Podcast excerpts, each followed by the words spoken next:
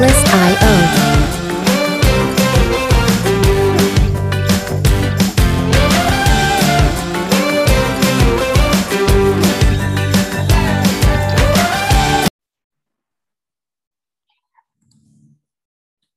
estamos aquí en FinClub de nuevo otra vez con Aaron Alvarado y Eder Quintero. Hoy vamos a tener un tema nuevo sobre pagos digitales, sobre open banking y sobre las nuevas tendencias que se están dando en Latinoamérica. ¿cómo estás? ¿Qué tal, Aaron? ¿Cómo estamos? Aquí, bueno, un nuevo episodio del podcast de FinClub. Eh, como dices, hoy vamos a hablar de un tema súper interesante. Vamos a conocer esta nueva tendencia que está...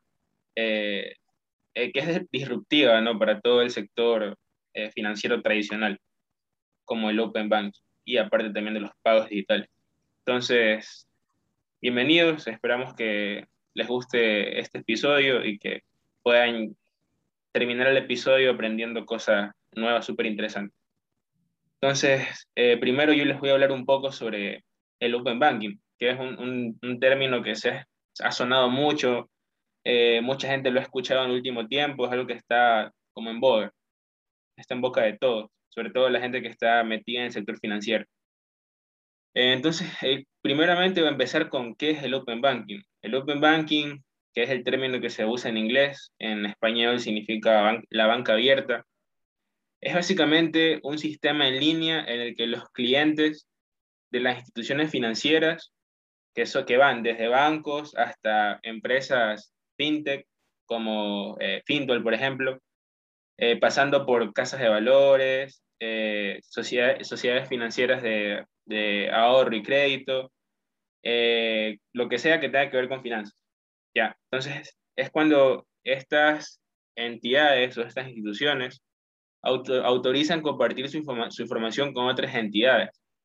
entonces, antes, por ejemplo, el, por poner el ejemplo aquí en Ecuador, eh, supongamos que el banco eh, solidario ya tiene su base de datos de clientes y el banco solidario no le, no le puede o no le quiere pasar sus datos de clientes, obviamente, eh, al banco bolivariano, por poner el ejemplo.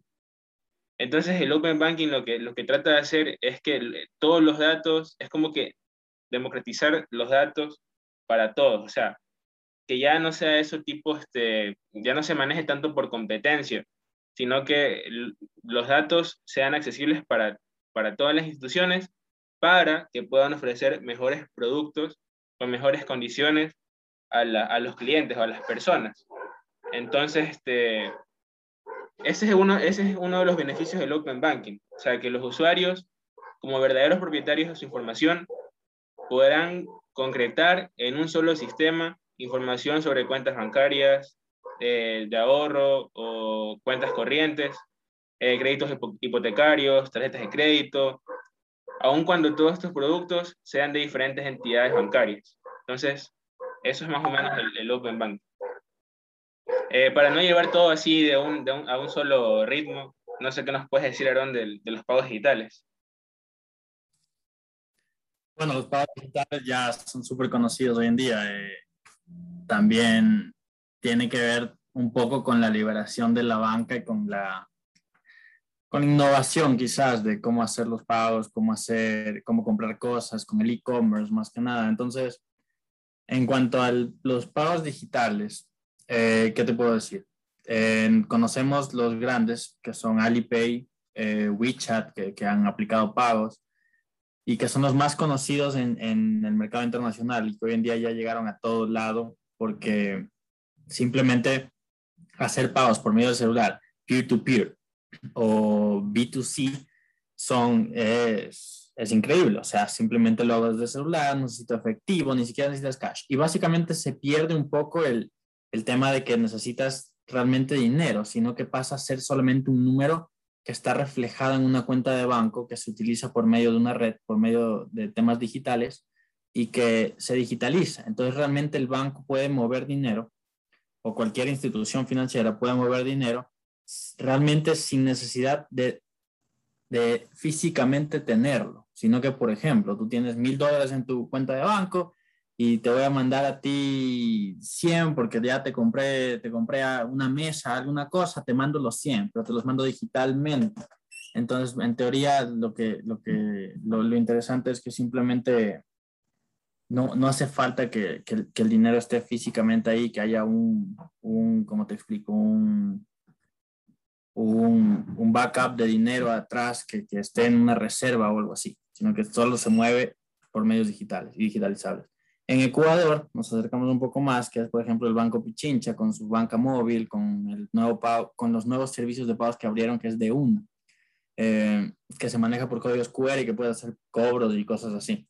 Entonces, todos estos cambios que, que se están dando actualmente son súper interesantes y son súper buenos. Entonces, se basan en la nueva, en el anuncio de que vienen nuevas cosas en temas tecnológicos y en temas de de, de, lo convencional, o sea, que todo va a cambiar. Ahí entran también en, en, en, participación un poco las criptomonedas, con el tema de transferencias, con temas de, que ellos ya son, eso, eso ya es un tema más de blockchain y un poquito más avanzado, pero el tema de las transferencias es bastante, eh, como que la esencia, se, tiene la misma idea, ¿ya? Em, en datos interesantes, sobre los pagos digitales. En Ecuador el 50% de los pagos se hacen digitalmente. En Argentina, que es el que más tiene, Argentina y Perú, es el 67%. Argentina, que es uno de los países que está más eh, avanzado en estos temas de finanzas, incluso la gente ya se ha enfocado bastante en finanzas. Eh, la mayoría de pagos digitales se hacen para transferencias bancarias, para pagos de servicios públicos y para giros nacionales pero también se utilizan para giros internacionales en un 53% de las transacciones más o menos que se hacen por canales digitales a nivel latinoamericano. Y también es importante que esto también se utiliza para invertir afuera. Todo se hace por medios y transacciones digitales. Cuando tú quieres invertir en un broker afuera, en Estados Unidos, mandas todo por medios digitales.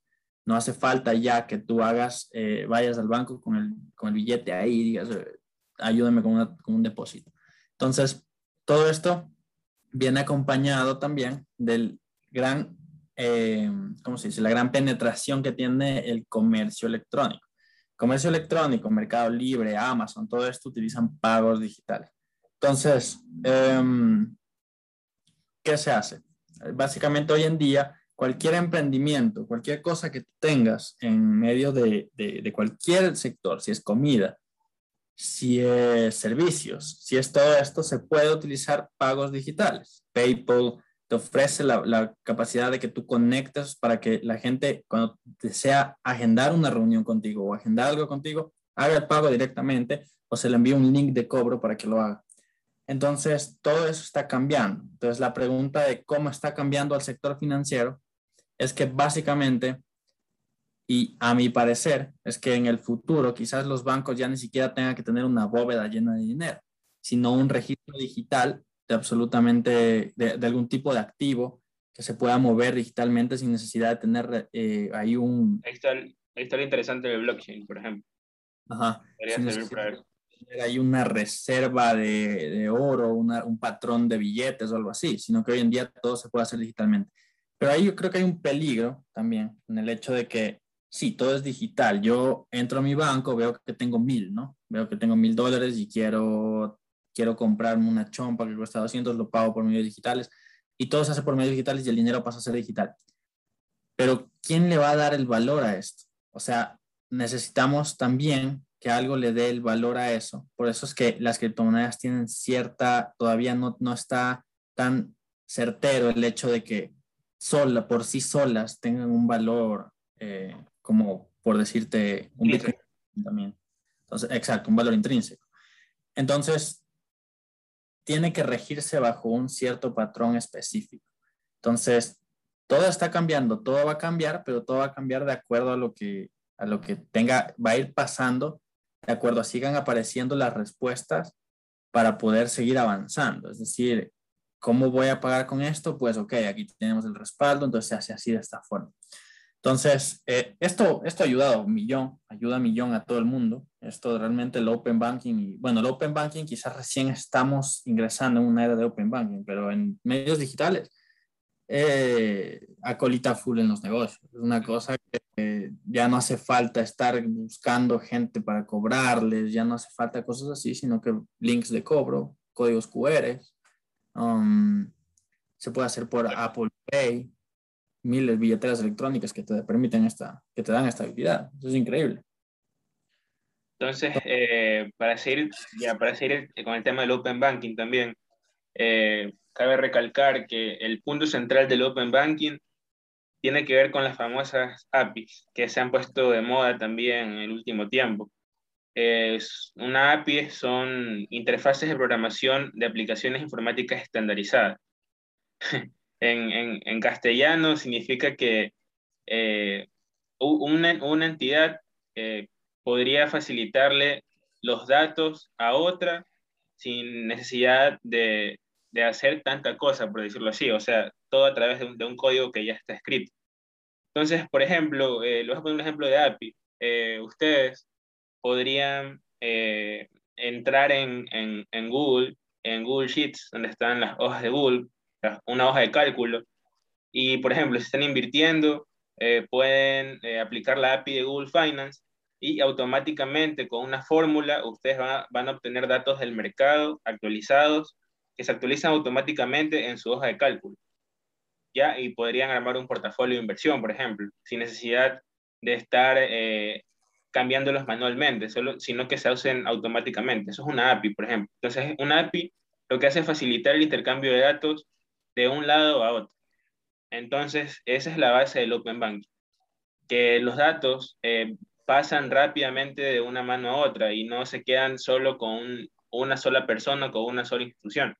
Entonces, esto facilita, es como que abre el mercado, lo liberaliza de cierta, de cierta forma, porque ya cuando, cuando muchas instituciones o, todas tienen tus datos, o sea, eh, te, van, te van a poder ofrecer mejores cosas, mejores productos que se, que se vayan de acuerdo a tu situación. Entonces, por ejemplo, si eh, una fintech, digamos, que da créditos, eh, a ver, no, pongamos un ejemplo de un banco tradicional, que ve que una persona está Mm, le llega constantemente eh, dinero de Estados Unidos, por ejemplo, o de cualquier otro país, o de España, no sé, le llega mensualmente dinero de allá, eh, automáticamente eh, puede ya la institución recomendarle a esa persona o abrirle una línea de crédito, sin necesidad de pasar por, por o, uno pedirlo, o estar pasando por toda la, la serie de cosas que a veces tiene que pasar para pedir un crédito. Entonces, eso es lo que también hace el Open Banking eh, y para ponerles un ejemplo del, del, Open Banking en Latinoamérica, un, un punto importante aquí es que eh, pues en países como Ecuador o como Argentina, eh, la, la, tasa de gente que no está bancarizada es súper alta. en Argentina creo que era hace unos años del casi el 49%, y aquí en Ecuador creo que es el 51%, no me acuerdo si es al revés, pero es increíble que es un poco más de la mitad de ambos países de personas no estaba, no estaba bancarizada o sea, guardaba la plata debajo del colchón. Entonces el Open Banking también quiere hacer eso, quiere, quiere democratizar el mercado, por llamarlo así, del, de, de del bancario o financiero eh, a, través de, de, aplicaciones o, o, de fintechs, de, bancos digitales que, que te ofrecen eh, cero comisiones, que no, te, no, no hay letra chica, no hay misterios como los bancos tradicionales, no te cobran interés de más, todo está eh, claro, o sea, y todo se hace de manera digital. Entonces, eso es otra de las ventajas. Y para ponerles el ejemplo, tenemos el caso de, de, Nubank, que es el banco digital más grande del mundo. Actualmente está valorado en más de 30 mil millones de dólares. Está ubicado en Brasil y fue fundado por un colombiano que se llama David Vélez. Eh, eh, el tipo, junto a su equipo de fundadores y todas las personas que, trabajan en Nubank, han logrado que eh, tener ya más de 40 millones de clientes en Brasil, Colombia y México. Y todo empezó porque él se dio cuenta que en Brasil, por ejemplo, lo que nos pasa aquí a veces nosotros en Ecuador, que es súper molesto a veces ir, ir al banco porque no puedes, digamos, atender una llamada por cuestiones de seguridad, porque ya sabemos igual que puede ocurrir algún robo y si tú eh, justo en ese momento estás hablando por teléfono te, pueden investigar, entonces no se puede. Eh, a veces eh, el trato es súper malo, te tratan como delincuente cuando entras. Entonces, eh, él se dio cuenta de todo esto y que a la gente no le gustaba eso en Brasil y se quejaba mucho, que las filas eran enormes. Entonces decidió empezar con Nubank y ha revolucionado todo el sistema financiero brasileño especialmente. Em, eso, entonces, este, otro dato importante es que según Global Findex, eh, en 2000, el, el, reporte de 2017, eh, arrojó una cifra que solo el 70% de las personas adultas poseía una cuenta bancaria en Brasil. Entonces, esto dejaba a la población de adultos brasileños no bancarizados en más de 48 millones de personas. Entonces, es increíble. En, Latinoamérica son más de 200 millones de personas que no tienen una cuenta bancaria. Y en Ecuador son casi 6 millones de personas que no tienen una cuenta bancaria. Entonces, eh, hay también una gran oportunidad de negocio para este tipo de, productos, pero eso también debería ir acompañado de una normativa. E incluso aquí otro dato importante que hace, creo que ver en, en LinkedIn hace tres días o cuatro días que alguien compartió de que de que han llevado ya una ley fintech a la Asamblea Nacional con, con Natalie Viteri. Entonces, este, esperamos a ver qué, qué, pasa con eso. Es un primer paso. Por aquí en Ecuador no hay una ley fintech que ahora tienen países como Chile, por ejemplo, donde la cosa ya va por otro lado, ya está más, más avanzada, por decirlo así. Pero eh, es importante que demos el paso aquí en Ecuador para este, para este tipo de productos. Y poder, eh, y, que, y, que los, y que emprendedores ecuatorianos, que los hay, puedan ofrecer productos financieros innovadores y que puedan traer a, esas casi 6 millones de personas al, a un sistema financiero, que, que, por tantas cosas aquí en Ecuador que han pasado, no, no quieren saber a veces nada de los bancos. Entonces la gente está con ese temor de, de guardar su dinero en el banco. Entonces, eh, esperemos que eso cambie con el tiempo también.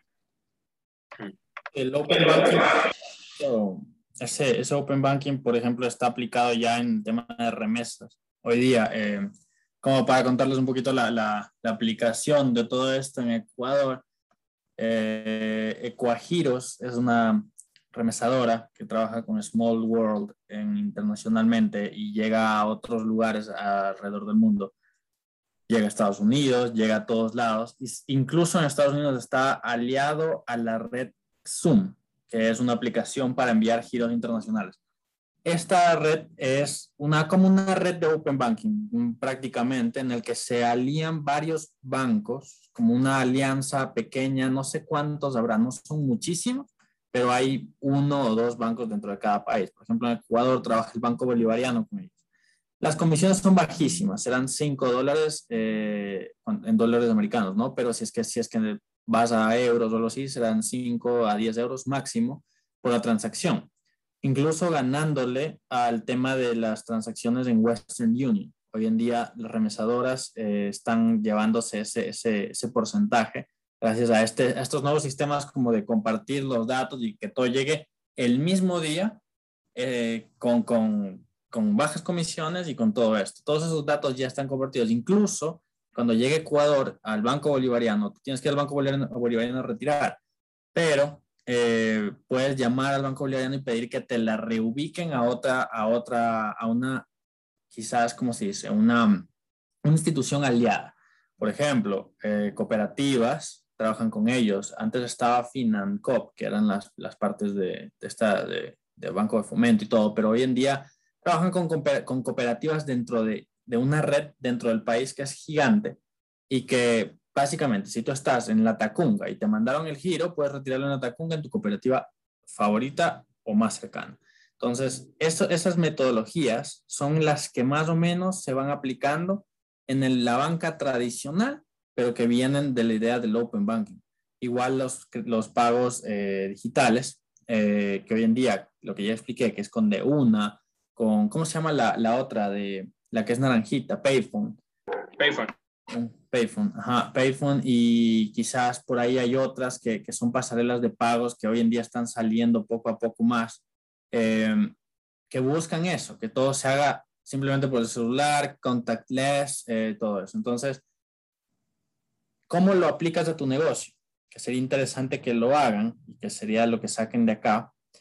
Si tú tienes un negocio de galletitas, te recomendamos que lo apliques, ¿no? ¿Verdad? Que simplemente es lo más, eh, lo más beneficioso y lo mejor que podrías hacer, creo que es aplicar un pago digital. ¿Por qué?